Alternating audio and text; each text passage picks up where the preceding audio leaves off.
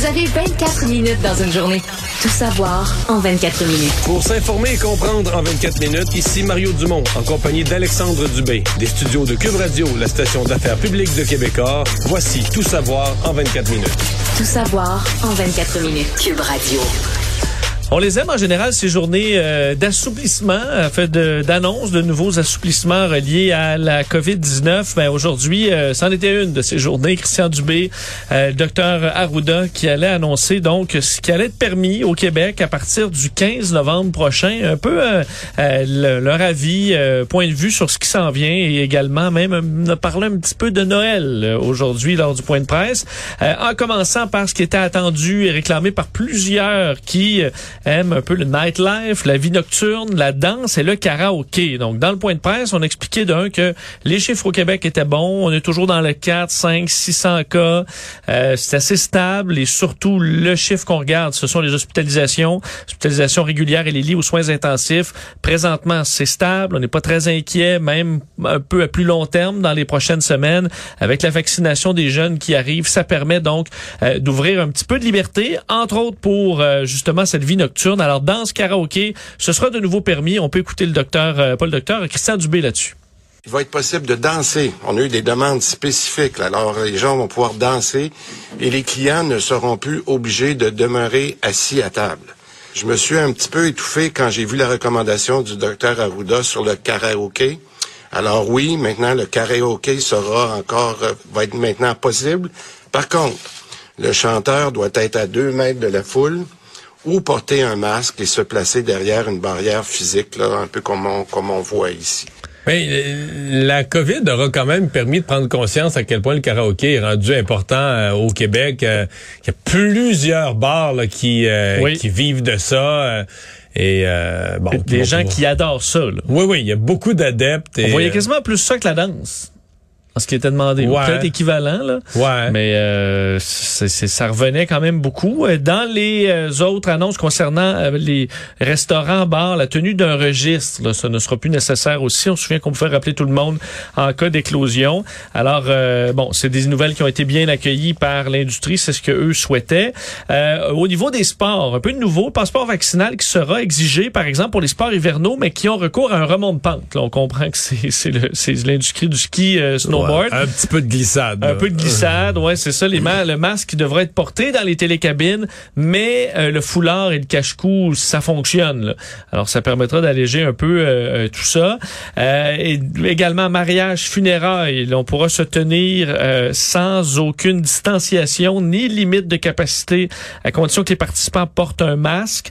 ça, c'est des endroits où les bon, où les, les, activités où le passeport vaccinal sera exigé.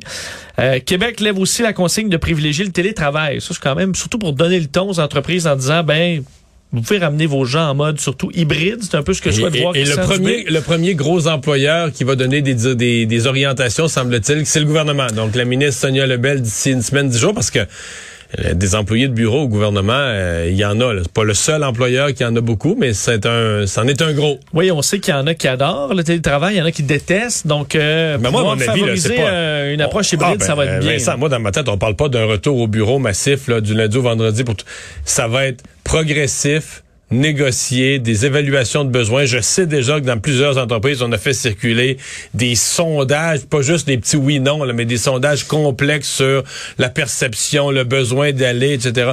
C'est le processus de retour au travail n'est plus un simple processus. De la COVID est finie, on met la switch on-off. On revient ce que c'était avant, là, non, non, non. C'est une longue et complexe réflexion sur le besoin de se voir, le besoin de venir en réunion versus le trafic, versus le temps perdu, versus la vie familiale qu'est-ce que les gens veulent, qu'est-ce que l'employeur veut. Puis là, on va brasser tout ça, on va faire une soupe avec tout ça, puis on va arriver à un nouveau modèle d'horaire ou d'organisation du travail. à mon avis, c'est un... Ce sera jamais pareil. Non. Et les responsables de, ressources humaines dans les entreprises ont eu tout un, toute une réflexion à faire là-dessus. Euh, signe que la vaccination a vraiment bien été chez les euh, chez les plus jeunes, là, donc 12-17 ans. le port du masque en classe n'est plus requis dans les écoles secondaires. On comprend que pour le primaire, il n'y a pas de vaccination encore, alors ça touche pas. ça demeure obligatoire dans les espaces communs, le transport scolaire. Tout ça, ça entre en vigueur le 15 novembre prochain. Et il y a la question du de Noël. Ben, D'ailleurs, Noël et aussi les les parties dans les maisons. Là. Présentement, c'est 10 personnes encore, sans distanciation, hmm. mais 10 personnes ou trois adresses. Hmm. Mais, tu sais, euh, le proverbe chat échaudé craint l'eau froide. je pense que s'il y a une affaire avec laquelle là, euh, Christian Dubé pourra pas faire d'annonce sans avoir soigneusement consulté le cabinet du premier ministre, c'est Noël. Parce que l'année passée, si tu te souviens bien, Noël, ça, a fait oh, oh, oh, pout, pout, pout. Ah oui, oui, oui. oui, on se souvient de le, le, on avait le go là, un trois jours de pure folie là, trois de party pendant Et Monsieur Legault était tellement content d'annoncer ça. Puis écoute, euh, moi ma, ma, blonde qui vraiment qui étudie la psychologie des gens, elle a continué de penser que l'annonce de François Legault sur Noël a provoqué l'accélération de la vague. Je veux pas dire qu'il n'y en aurait pas eu sans ça, mais que les gens ont entendu ça, puis psychologiquement, tout le monde faisait un peu moins de distanciation la semaine d'après, un petit peu plus de tricherie, de rassemblement, alors que là, on était là, il y en avait des cas, mais que ça a été instantané. Le François Legault a fait cette annonce-là. Puis sept jours après, les chiffres ont commencé à monter. Puis moi, je me souviens, je voyais ça monter, là, 700, 800, 900 000. Je me disais, ben là, oublie ça, son Noël. Là. On annule Noël. Noël va être annulé. Puis ça n'a pas été long. Deux semaines après, il est obligé. Mais tu sais, c'est annuler Noël. Là, tu mets ton costume de Grinch bien comme il faut. Puis tu vas faire une conférence de presse plate. Oui, c'est la, plus grosse quantité de pâte à dents à remettre dans un tube. Là. dans un autre tube. là, ça, c'est le fabricant qui remet la pâte à dents dans, la, dans le cylindre de fabrication. Donc là, j'ai l'impression que M. Legault, avant d'annoncer Noël, là, c'est... Oui, mais il faut dire, on vient de passer l'Halloween aussi, là, donc on, a quand même un, peu de temps devant ben, nous. Tu dis ça? Euh, je suis allé, euh, moi je suis dernière minute, puis euh, là je me suis rendu compte, samedi, il fallait que je place mes affaires au chalet, je sorte mon bateau du lac, puis tout ça. Puis là, dimanche, je me suis réveillé, c'est le 31 octobre, c'est l'Halloween. Mais j'ai dit, non, on est, va être chez nous. Puis moi, j'aime ça accueillir des jeunes. Mais là, on a zéro bonbon, zéro déco. Fait que j'ai fait ma déco à la pluie dimanche matin un peu pour accueillir les jeunes. Puis je suis allé acheter des bonbons. Je suis arrivé à la pharmacie dans l'allée des affaires d'Halloween. j'ai une photo, faudrait, je pourrais pas la montrer à la radio, là, Il mais. plus rien? C'est toutes des affaires de Noël. 100 C'était toute, toute, toute, toute, toute la décoration de Noël, des cannes de Noël, des affaires de Noël, des guirlandes de Noël, des pères de Noël. Ouais, c'est pas long. Hein. Là, je me suis rendu compte, mais c'est pas juste que c'est le lendemain de l'Halloween. Le 31 octobre au matin, il est trop tard. Moi, j'étais vraiment trop retardataire, donc tout le. Ouais. J'ai vu un tweet aujourd'hui qui était qui a été beaucoup viral, mais qui disait est-ce qu'on peut avoir une trêve de, de thématiques entre le, le 1er novembre et le 1er décembre? Où il n'y aurait pas de thématique. C'est pas Noël ni l'Halloween. Ben, ça pourrait être la le mois de novembre, c'est le mois des morts. Ça pourrait être la thématique des morts. Ouais, c'est un peu ça avec le changement d'heure. Peut-être la semaine prochaine. Euh, donc, pour ce qui est de Noël et euh, des assouplissements à l'intérieur, prudence, prudence, prudence. C'est un peu les mots du docteur Arruda de Christian Dubé. On peut les écouter. L'objectif du directeur national, c'est de rendre heureux la population tout en balançant le risque potentiel. N'oubliez pas qu'on a un système de soins qui est relativement fragile. Jusqu'à maintenant, on le maintient comme tel. La période des virus s'en vient aussi. Euh, tout ça, faut prendre ça en considération, mais on va essayer effectivement de faire les choses qui sont possibles dans un équilibre qui est adéquat. Pourquoi qu'on reste à 10 personnes en ce moment pour les rassemblements privés? Parce qu'on veut voir comment ça va évoluer. Puis la meilleure façon d'avoir des belles fêtes, c'est de respecter les mesures sanitaires actuellement.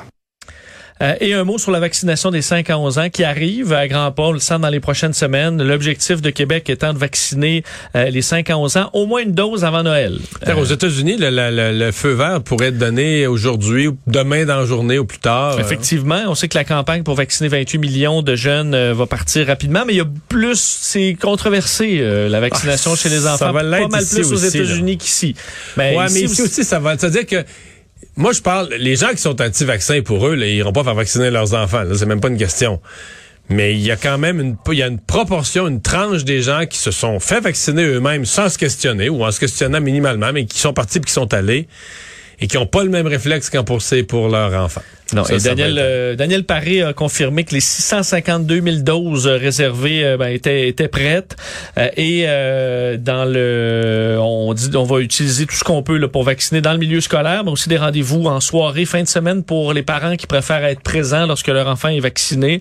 Alors, euh, le docteur Arossia Ouda, au niveau des pourcentages souhaités là, de cette tranche d'âge-là, on n'a pas voulu donner de Mais je suis convaincu qu'on vise pas, on vise pas le 90% dans cette tranche d'âge-là. là. On se dit, si on vaccine, c'est pour moi 70, 75, ça va déjà là, beaucoup, beaucoup, beaucoup calmer euh, la, la, la circulation dans les écoles. Et euh, réaction de l'opposition aujourd'hui sur cette sortie-là. Dominique Anglade euh, du, euh, du Parti libéral euh, critique le gouvernement disant que c'est, c'est- ça va être un peu le party, là, les, la danse, le karaoké, et que c'est anormal qu'on permette tout ça alors qu'on est toujours en état d'urgence sanitaire et que le gouvernement fonctionne encore par décret. On peut écouter Dominique Anglade là-dessus pendant la période de questions. Danser, jouer, chanter. On peut tout faire. C'est ça qu'ils annoncent. On se croirait à la fureur dans les années 90, Monsieur le Président. Là, ça va être le retour des gros partis. Pourtant, pourtant, on gère encore par décret. Pourtant, semaine après semaine, ils renouvellent un décret qui leur permet d'avoir les pleins pouvoirs, qui leur permet de ne pas avoir de reddition de compte. Quand est-ce que l'on va retrouver une saine démocratie ici pour l'ensemble des Québécois? Nous comptons mettre fin à l'urgence sanitaire, donc au décret d'urgence sanitaire qu'on doit reprendre de semaine en semaine, au moment où on aura vacciné les enfants de 5 à 11 ans. Elle a fait la même comparaison là, de la fureur euh, sur les réseaux sociaux euh, cet après-midi, euh, Dominique Anglade. Alors, est-ce que les deux sont, est-ce que c'est conséquent de d'avoir des assouplissements comme ça tout en gardant l'urgence sanitaire Bon, et les décrets? Dominique Anglade a pas tort. En même temps, bon, ils ont fixé un moment là, allait lever l'urgence sanitaire. bon. Mais dire, Dans la euh, population, c'est... Dans les bilans que dans les bilans que les, les gens vont faire du Parti libéral et de sa semaine, là, malheureusement, Mme Anglade, c'est pas sûr que ça va en faire partie. Justement, entrons là-dedans euh, parce qu'aujourd'hui, ce matin, enfin, la chef libérale euh, de bon euh, a fait un point de presse, Dominique Anglade, pour revenir sur sa décision euh, d'expulser la députée Marie Montpetit euh, du caucus libéral. On sait que euh, il y a eu des bon, ben, plusieurs médias ont rapporté des témoignages anonymes d'anciens et d'actuels employés du Parti libéral, comme quoi Marie Montpetit aurait fait du harcèlement psychologique en milieu de travail. Bon, on parle d'humiliation, dénigrement de certains employés. C'est du moins ce qui a été recueilli par nos collègues du Journal de Québec. Euh, et donc, ça a amené à cette expulsion. Euh, Dominique Anglade a voulu expliquer un peu le dossier aujourd'hui, expliquant de un que pour elle, ça avait été une décision euh, difficile, mais qui bon qu'elle a dû prendre à la suite de ces nouvelles informations. On peut l'écouter. Dans toute ma carrière, s'il y a quelque chose que j'ai encouragé, c'est le fait d'avoir des environnements de travail qui soient respectueux.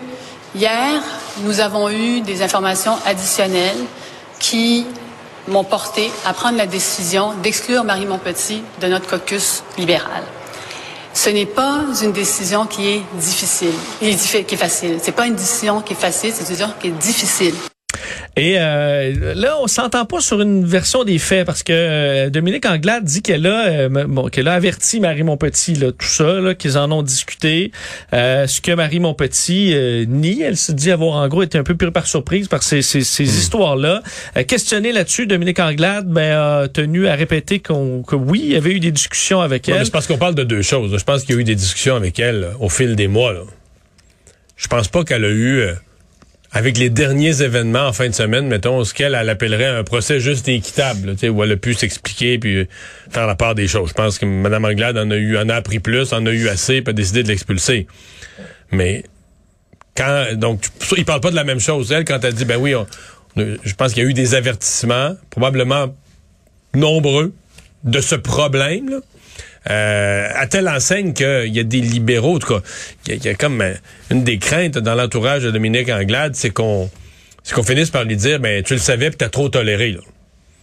C'est plus ça que l'inverse. Tu, tu Oui. le- tu le savais puis t'as toléré, t'as toléré puis à un moment donné, Pourquoi ben maintenant? ben, genre, Alors qu'il y a justement un conflit. euh, Ouais, là, t'as la goutte autre. qui a fait déborder le vase, probablement, puis là, t'as, t'as, t'as sanctionné, t'es intervenu. Mais je pense que c'est... Moi, moi, aujourd'hui, le rajout du jour, c'est que Marie, mon petit, c'est fini.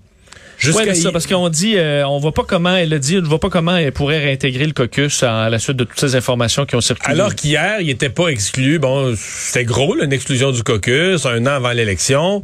Mais tu dis, bon, on a déjà vu. Le Pierre Arcan a été exclu pendant un temps, une espèce de purgatoire. Puis là, à un tu, tu, tu, tu, tu le reprends ou tu, tu y redonnes des dossiers. Euh, et là, on se rend bien compte que pour Marie Montpetit, pour le Parti libéral, je veux dire, Marie Montpetit, c'est du passé. Ça semble être un dossier clos. Là.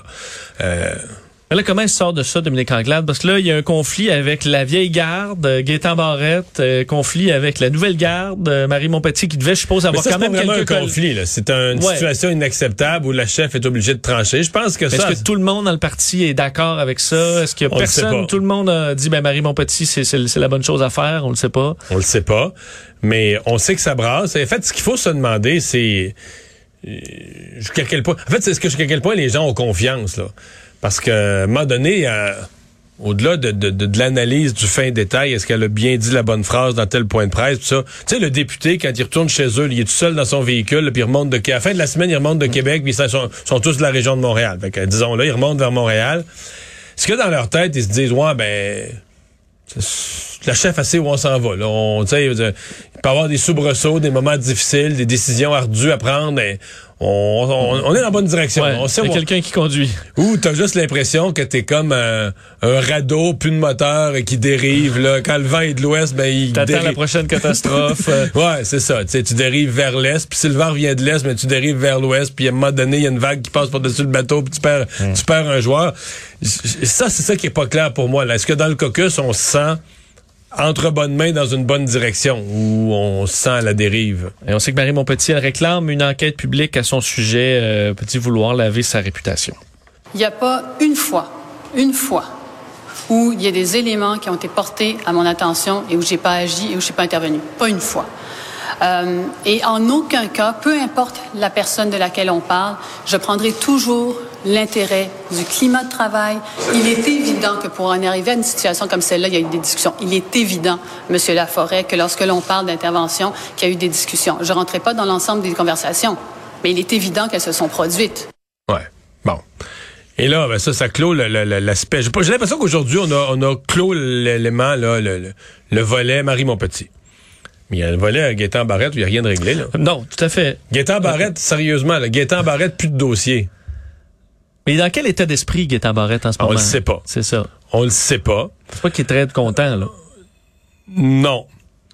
Mais peut-être qu'il peut-être qu'il il prépare son il prépare sa réplique là et qu'il veut pas répliquer, il veut pas de fond euh, il y a comme une apparence de chicane, peut-être que lui il veut pas rentrer dans, dans, dans une apparence Il de est obligé chicane. d'écrire un message pour dire que en plus là, dis- un peu, euh, il y a des gens qui croyaient que lui aussi avait fait du harcèlement psychologique en milieu de travail, parce qu'il est tombé un peu dans la même, euh, euh, dans, dans, dans, le Ah, même trouble qui en disant ben là, les gens peuvent penser ça, sachez qu'il y a absolument rien euh, il là-dessus qui est venu à mes Il n'y a pas de oreilles. doute qu'il est frustré, il peut pas être heureux de ce qui arrive.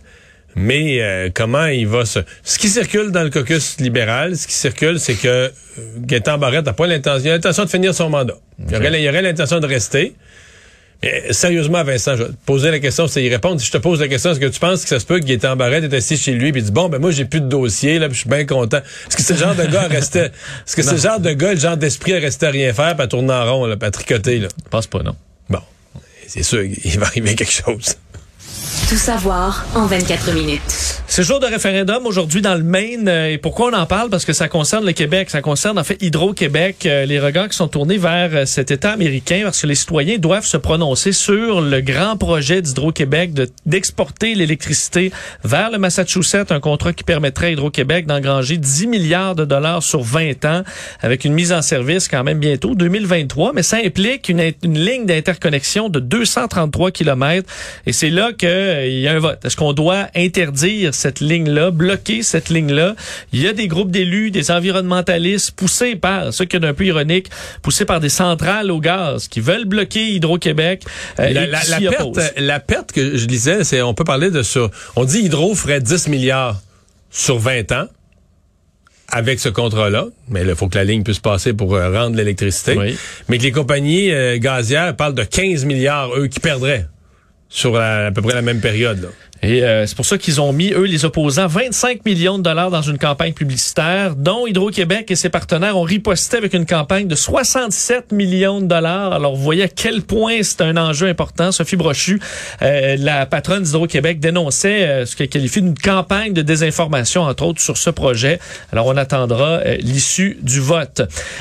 Justin Trudeau, à la COP26, Mario, aujourd'hui, présidait une table, enfin, co-présidait une table ronde sur le prix du carbone à Glasgow. Euh, bon, c'est cette COP 26 qui se poursuit. Et le point de Justin Trudeau aujourd'hui, euh, fixer un prix mondial sur le carbone. On sait qu'au Canada, on taxe le carbone. D'ailleurs, on va augmenter le prix là, sur la pollution à 170 dollars la tonne d'ici 2030. Pour Justin Trudeau, on va couvrir 75% des émissions. C'est pour ça que les gens qui pensent que l'essence là va, euh, que c'est temporaire, qu'elle est une pièce et demie, puis qu'elle va revenir à 99 cents, euh, vous allez être déçus. Là. Mais Justin Trudeau dit que présentement, il y a seulement 20% des gaz à effet de serre dans le monde qui ont une taxe sur le carbone, voudrait faire passer ça à 60, donc tripler la couverture du prix sur la pollution, et que c'était un objectif ambitieux, mais possible si on, voudrait, si on veut garder la cible de l'augmentation limitée à 1,5 euh, degrés Celsius. Alors, ça fait partie des discussions de la COP26, tout comme aujourd'hui, euh, euh, une entente de 90 pays sur un pacte pour réduire les émissions de méthane, des gaz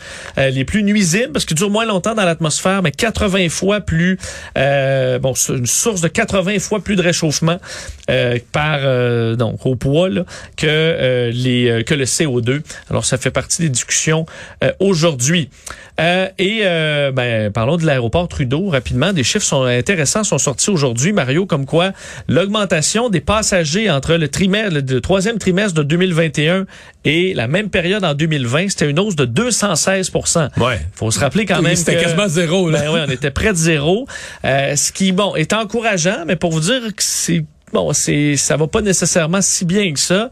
On est quand même par rapport à 2019, donc le la dernière année pré-pandémique, c'est 68% de baisse encore euh, du nombre de voyages. On espère par contre chez Aéroport de Montréal voir euh, ben, s'augmenter parce qu'on dit que les voyageurs, les futurs voyageurs sont de plus en plus à l'aise à voyager, confiants, ont hâte de recommencer à voyager. Alors on est positif pour l'avenir.